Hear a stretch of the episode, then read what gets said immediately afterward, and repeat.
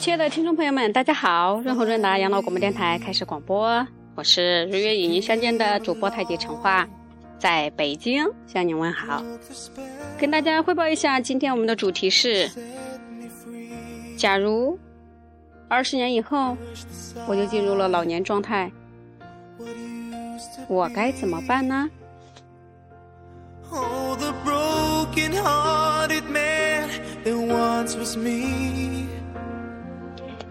听众朋友们，有人说爱情有三种形式，或者是有三种需要的形式。一种是天堂里的两个人精神的需要，这种经济的核心条件是两个人都是独立的，都有自己的事业，有自己的财富，有自己的圈子，这种境界才能产生天堂的爱情的需要形式。还有一种形式，就是第二种形式是半空中的一种形式，两个人一起去做一个事，或者是为了一个业的需要，或者你把它合起来，也可以说是为了去创造事业。还有一种形式是地面的，就是物质的需要。爱情的三种需要形式，既然都是这样的，那等老年时代的夫妻，或者是老年时代相伴的老伴儿呢？会是什么的一个情况呢？今天我们的节目可能中青年人们听了会不一样的感受，因为我们的主题是：假如二十年以后我们老了呢？当然，如果有十几岁或者年龄小点的听众朋友们听到了，我们也不排除，假如二十年以后我们的心态比较老了呢？虽然即使那个时候你的生理状态或者说你的。年龄并不大，假想一下，假如我们老了，会是什么样的一个状态？我们又为此准备了一些什么呢？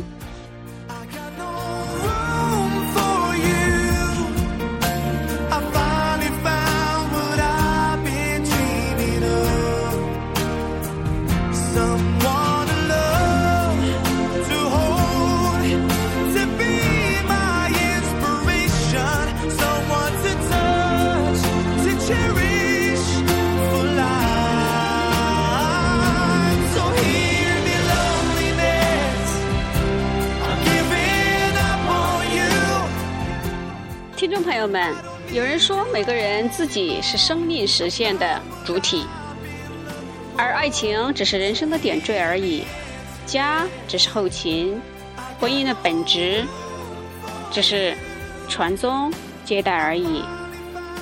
你的看法是什么呢？这又跟我们二十年以后假想自己已经老了的状态有什么关联吗？你假如老的那一天。需要一个爱人吗？需要一个很有默契的伴侣吗？或者说，你觉得那时候你最需要的是什么呢？不妨给我们的微信公众号 B J 二 H 二 D 互动。感谢大家。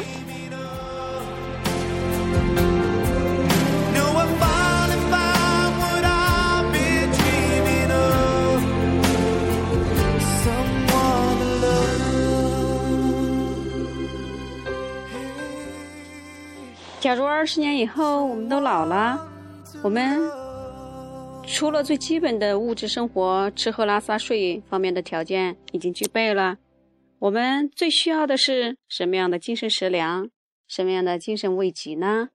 欢迎大家集思广益，或者说各抒己见吧。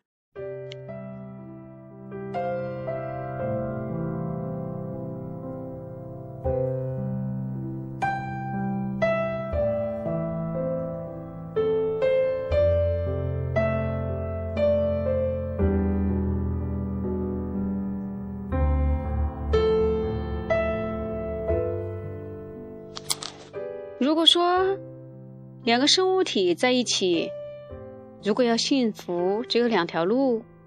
第一，就是这两个生物体一起去做某一件事情，或者说有某一个共同的目标，那么他们之间的关系会更加紧密。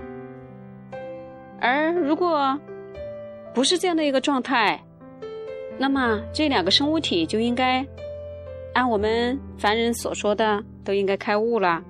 那他们就比较幸福，或者说比较简单。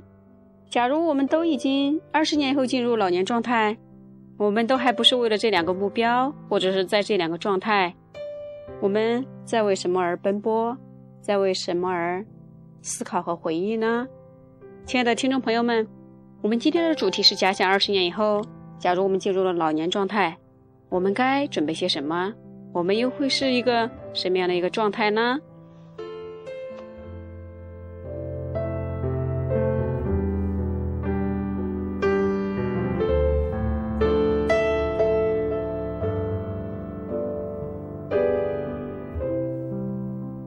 我们每个人都要面临。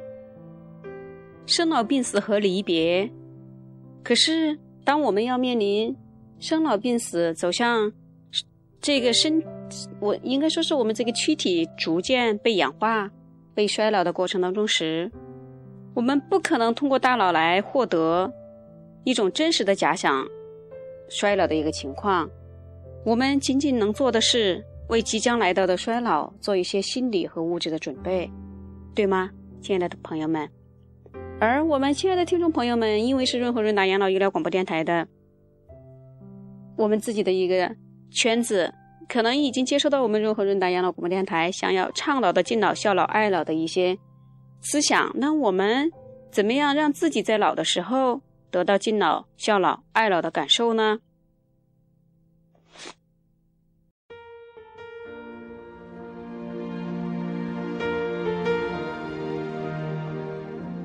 ？Finally, she came along. 今天其实主播太极陈化想引出下面的这样的一个观点：即使二十年以后我们都已经七老八十，可是我们的状态还依旧年轻，或者就像主播太极陈化似的，永远活在二十七岁半的一个追求。那我们也要在尽这个社会红尘当中的干扰当中。尽量避免自己被分为三六九等当中不能自己养老的一类，对吗？因为每个生命体有他自己的宿命，每个生命体有他自己的责任。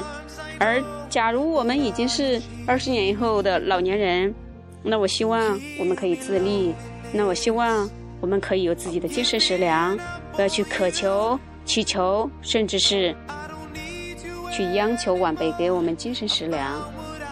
而在不同的人生境界，根源是不是本身来自于我们自己呢？